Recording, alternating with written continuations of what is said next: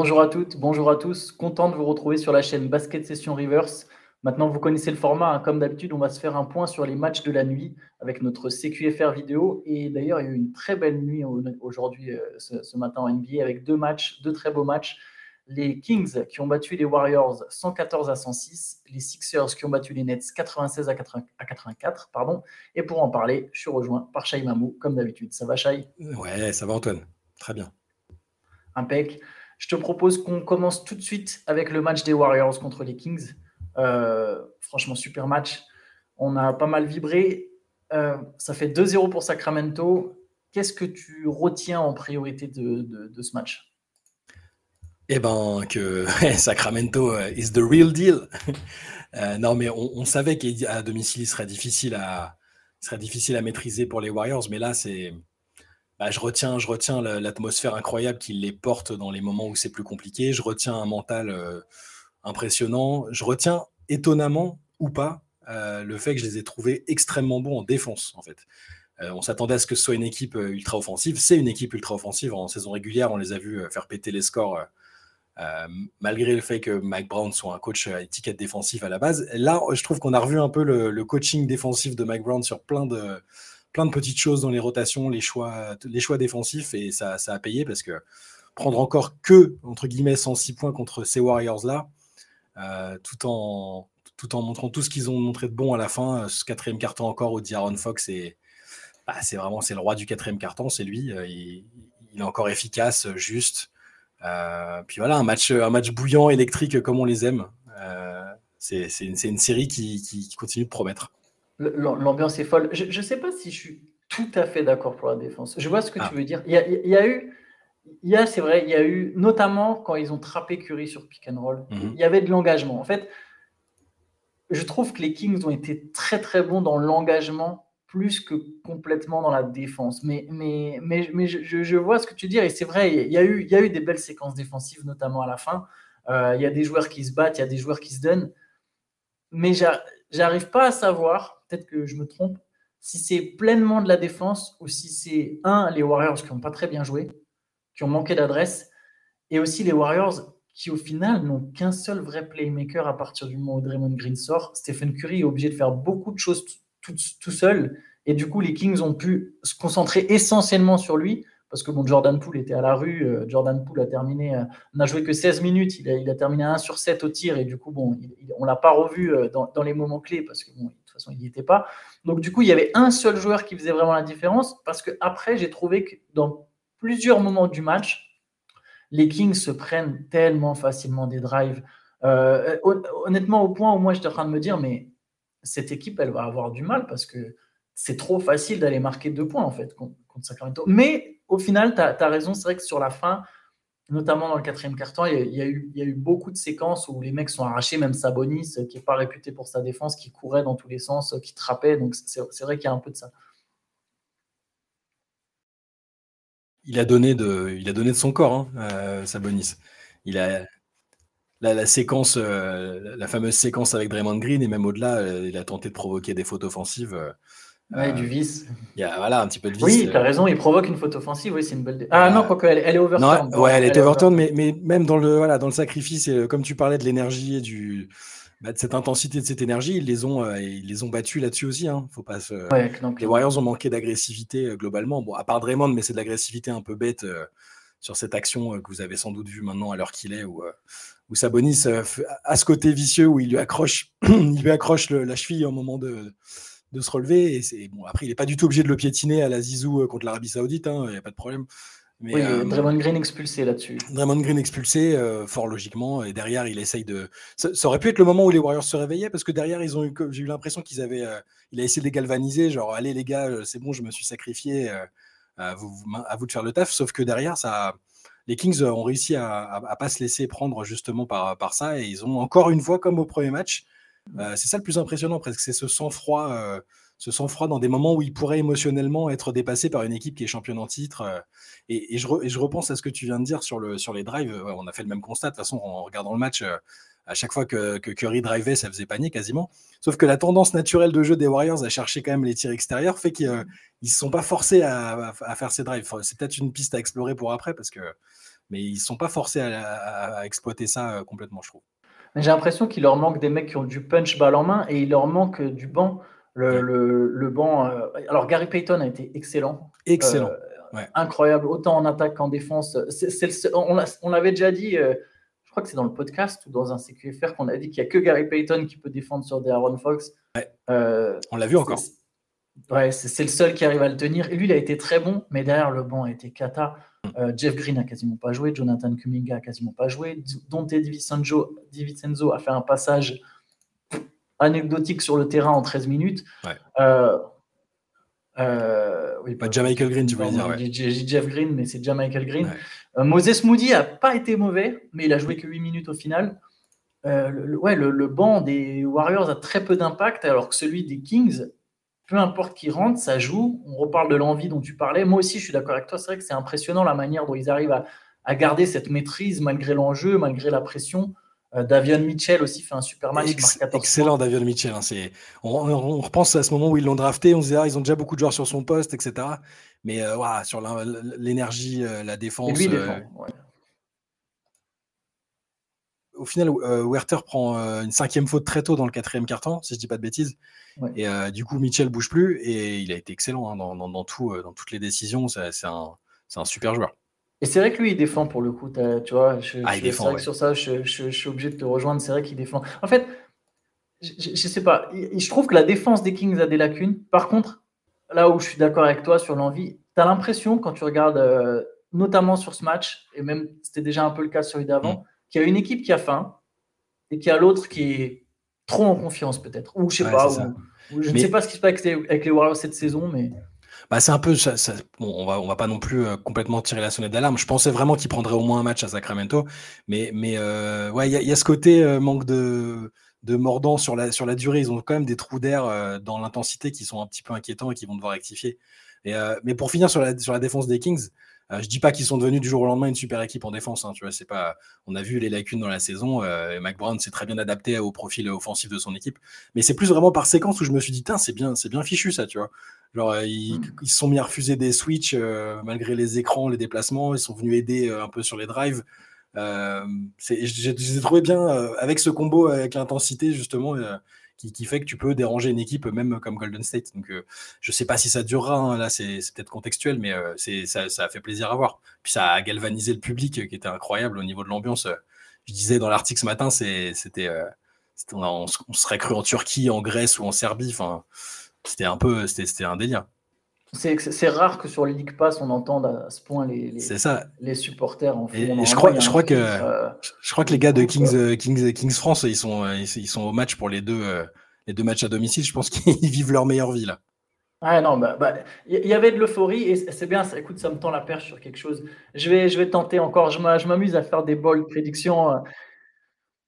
Je, tiens déjà à préciser que je suis ni fan des Warriors, ni un hater des Kings. Au contraire, ça me fait vraiment très plaisir de voir Sacramento. Euh, je, trouve que ce public est incroyable et que les supporters des Kings sont vraiment incroyables. D'afficher une telle fidélité pour leur équipe, c'est, je pense qu'il n'y a pas beaucoup de fanbase comme ça en NBA. Il n'y en a peut-être pas du tout. C'est peut-être la seule, c'est peut-être la meilleure fanbase de NBA. Mais, maintenant, je vais, je, vais tenter ma bonne prédiction. Je pense que les Warriors vont gagner les quatre prochains matchs.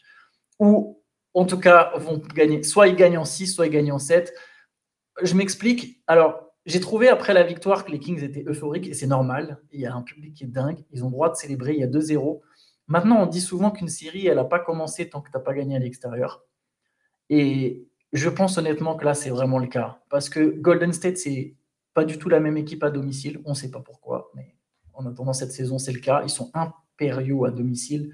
Gagner à Golden State, c'est très dur. Gagner à San Francisco. Eux aussi ont une salle chaude, même si c'est moins chaud qu'à l'Oracle. Eux aussi, ils aiment bien jouer à domicile. Les Kings, c'est pas la meilleure équipe de la ligue à l'extérieur, même si là, pour le coup, le déplacement, il est court et puis c'est des playoffs, c'est pas pareil. Mais bref, tout ça pour dire, je pense honnêtement que les Warriors ont vraiment, vraiment, vraiment, vraiment la capacité d'aller gagner les deux prochains matchs chez eux. Et là, tu arrives donc à 2-2 dans mon scénario. Game 5 à Sacramento avec une pression complètement différente et c'est plus la même histoire. Là, en termes d'expérience, je, pense que tout ce qui manque à Golden State, c'est un coup de fouet. C'est un espèce de coup de fouet de quelqu'un qui dit non mais les mecs, qu'est-ce qui se passe? Qu'est-ce qui nous arrive? Pourquoi on a Qu'est-ce qu'on fait? Et c'est la première fois que Stephen Curry est mené 2-0 dans une série Euh, c'est jamais arrivé dans sa carrière. La dernière fois qu'il a été mené par deux matchs d'écart, c'était contre les Raptors en finale NBA. Je pense que c'est un challenge dont les Warriors ont besoin. Ils ont besoin toujours de nouveaux défis. Draymond Green, c'est le premier truc qu'il a, pointé du doigt quand on lui a souligné que c'était la première fois qu'il était mené des euros. Il a dit Ah, nouveau challenge. Je pense vraiment que les Warriors sont capables de gagner les deux prochains matchs, de gagner à Sacramento le Game 5 et du coup de finir chez eux la série Game 6. Ah, c'est, très possible. Hein. Par contre, sur le côté, euh, c'est, vrai que parfois on sent des équipes qui ont fait un petit exploit, on sent euh, de l'émotion et comme s'ils étaient déjà arrivés. Là, le, caractère, la personnalité des joueurs des Kings, des, en tout cas des joueurs majeurs, euh, Fox et Sabonis, je les trouve plutôt phlegmatiques et pas, pas trop prompt à, l'emportement, tu vois. Donc j'ai plutôt bon espoir. Mike Brown, il connaît son taf aussi. Je pense que là, ça là-dessus, ah, il, va, il, va, bien les. Mais après, ton scénario est tout à fait plausible. je, l'envisageais après le match 1, un tout petit peu moins là parce que j'ai pas trop aimé l'énergie des, des, Warriors, mais c'est tout à fait possible. Non, non, non tu as raison. Après, je, voilà, je, tente, vous pourrez vous moquer de moi en commentaire la semaine prochaine ou dans deux semaines si ce n'est pas le cas.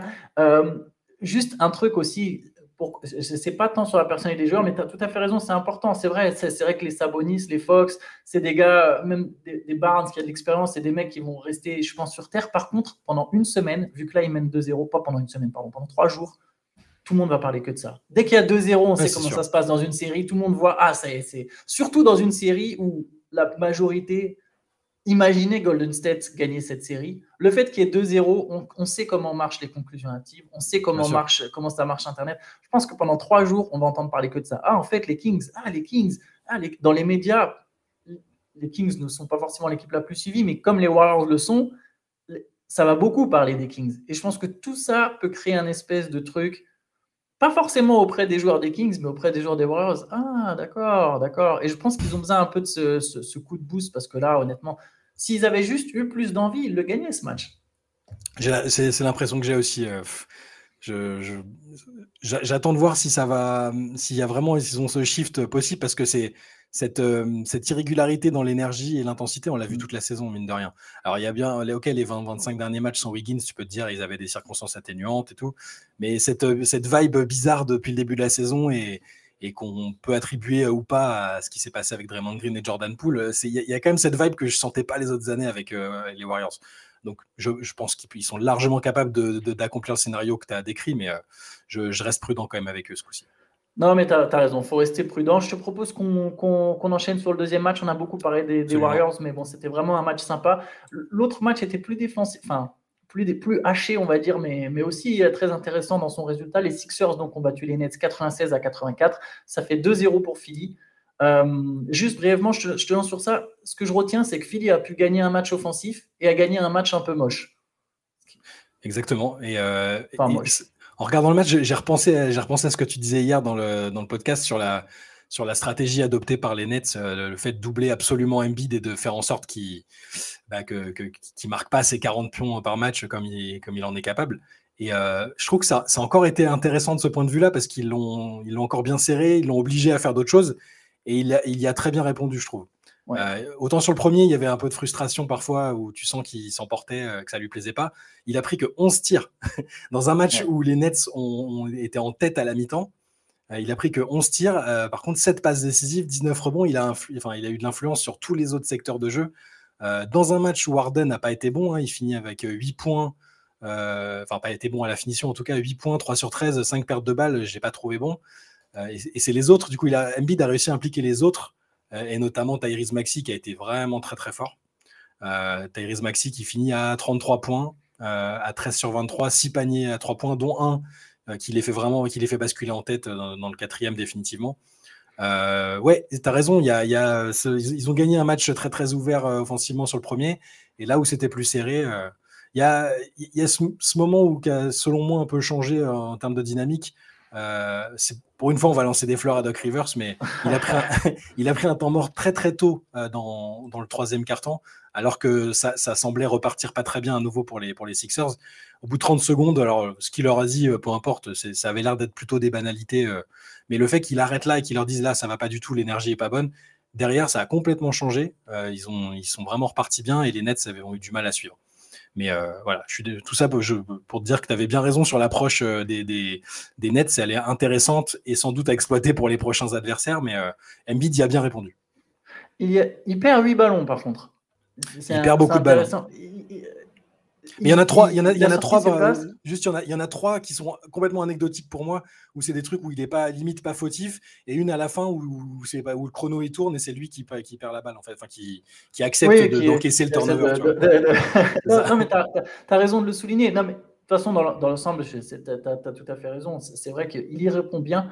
Il y a quand même un truc qui me ah, je chipote peut-être un peu trop sur les Sixers. Je cherche peut-être la petite bête, mais quand en conférence de presse d'après-match, tu es obligé de, que, ton meilleur joueur et ton coach soient obligés de faire une remarque comme Non, mais moi, ça ne me dérange pas, je suis là que pour gagner. Les gens pensent que moi, j'aime que scorer, mais je suis là pour gagner. Qu'on en fasse des, caisses, tu vois. Quand tu es obligé de le dire, c'est qu'il y a, peut-être un petit quelque chose derrière quand même, tu vois. il avait fait pareil pour le MVP. Hein. Non, non, mais ouais, voilà. ce que je veux que le MVP, puis après, ah, on serait fou de pas de, dire qu'on veut pas le MVP. Ouais, bon, c'est un peu et du coup, je trouve c'est très facile d'être content de gagner, enfin d'être content de, que tout le monde participe quand tu as gagné. Hmm. Mais là, ce match-là, en fait, on peut le lire, je pense, de plusieurs manières différentes. quoi. S'il n'y a pas Tyrese Maxi, qu'est-ce que ça donne ce game? Et, c'est que les Nets. Je ne veux pas dégrader les Nets, mais Brooklyn, c'est une équipe qui a un bilan négatif depuis le départ de Kevin Durant. Hmm. Euh, c'est une équipe qui a, accroché les playoffs en, en, étant séduisante, on en a parlé plusieurs fois mais qui aurait jamais, sans doute, pas fait les playoffs si elle avait joué toute la saison avec cet effectif. en, tout cas, on n'est pas sûr, mais, mais sur la fin de saison, oui, ils ont, ils ont, montré des belles choses, mais ils ont terminé avec un bilan négatif euh, sans, sans, C'est 11 victoires en, 25 matchs. Euh, donc, ils, surfent vachement sur tout ce qui avait été fait avant avec Kyrie et, Kevin Durant. C'est pas la meilleure. Ce que je veux dire par là, c'est que c'est pas la meilleure équipe de l'Est. Et ils sont déjà sur un plan de jeu où Embiid, pendant plus de 10 minutes, il n'a pas pris un tir.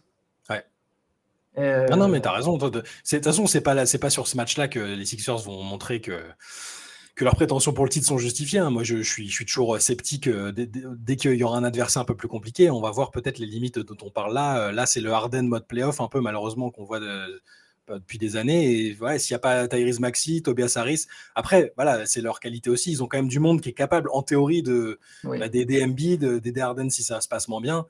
là, bon, moi, je, trouve les Nets valeureux. Ils, se battent bien. Là, leur première mi-temps est excellente. Euh, le dunk de Cam Johnson sur Embiid, j'ai bien aimé aussi. Le côté un peu nasty comme ça. Euh, voilà. Euh, il n'y a pas énormément de choses encore à en tirer. C'est plus petit à petit les Sixers qui se font challenger. On va, on, va voir ce que ça donne, mais c'est pas, c'est pas sur cette série-là qu'on va voir de, quoi ils sont faits, je pense. Peut-être, est-ce que un, un, petit mot, je, je sais que tu aimes bien le joueur Tobias Harris, qui joue très juste depuis le début de la série. Il a mis 20 points, 12 rebonds là sur ce match. Bah, euh, j'aime bien ce joueur. J'aime pas spécialement ce joueur dans ce contexte-là de Philadelphie. Je l'aimais bien dans, les équipes euh, plus obscures, en fait, paradoxalement, genre euh, Orlando Détroit. Voilà, mais par contre, oui, ça va forcément. Il est ultra important, je trouve, parce que si ce mec-là, c'est ta quatrième option, normalement, tu es bien. Un mec qui peut te mettre 20 points comme ça, qui a, un, jeu propre, efficace, c'est pas un très grand défenseur, mais euh, oui, je, le trouve important. Et dans les matchs comme ça où, euh, ils sont, c'est un peu euh, étriqué, qu'il arrive à mettre 20 points facilement en, complément de Tyrese Maxi, c'est super important. S'il est sur ce niveau-là tous les playoffs, là, ils peuvent faire quelque chose, je pense, parce que que ce soit, en complément de MB, des Harden qui sont dans un bon soir, ou juste pour prendre leur relève s'ils sont pas bien, il est essentiel. Ouais, très bonne analyse, je, partage complètement. Euh, on va peut-être finir sur un tout petit mot sur le trophée de meilleur défenseur de l'année. Bon, c'était pas sur les matchs de la nuit, mais ça a été décerné hier soir. C'est donc Jaren Jackson Jr. Euh, qui est nommé par les journalistes. Il termine devant Brooke Lopez et Evan Mobley est troisième. Euh, je sais qu'il y a plusieurs joueurs qui ont eu des votes, mais bon, voilà, c'est pas à l'unanimité, évidemment. mais J'ai pas, vu le détail, pas vu le détail. Alors, il a 391 points, il a 56 premières places, il y en a 31 pour Brook Lopez, 8 pour Evan Mobley, Draymond Green en a 3.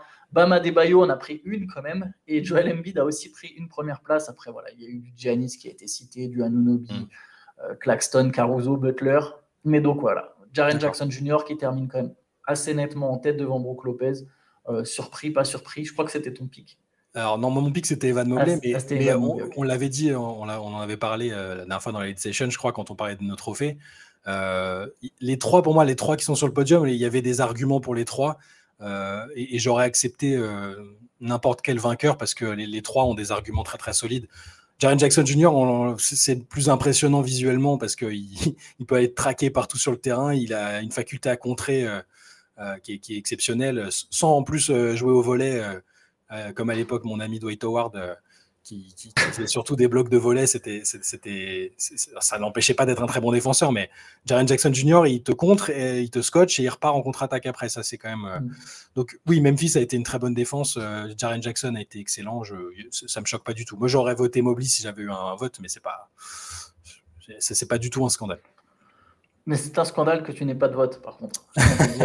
un jour peut-être. Ah non, mais ils sont pas prêts. Moi, moi je, je, veux trop faire le marginal dans les votes. Je ferai, des dingueries, ça, ça irait pas. Desmond Bain MVP. ouais. En tout cas, écoute, on, on, va terminer là-dessus. Euh, les rendez-vous sur la chaîne Basket Session. Alors, sur la chaîne Twitch, ce soir, Late Session. écoutez, si vous appréciez les CQFR, je vous invite vraiment à aller regarder nos, nos lives en direct à 23h sur Twitch. on est rejoint par Benjamin Moubèche avec aussi Shai et donc moi-même. Le ton est plus léger on va parler un peu de ce que vous voulez, mais aussi des playoffs, évidemment, pendant deux heures. Donc, vraiment, n'hésitez pas. Le podcast est toujours disponible aussi sur la chaîne Basket Session Reverse, placé sur YouTube. Long podcast où on décrypte le premier week-end de playoffs. Et on se retrouve dès demain pour un nouveau CQFR. Salut à tous. Ciao.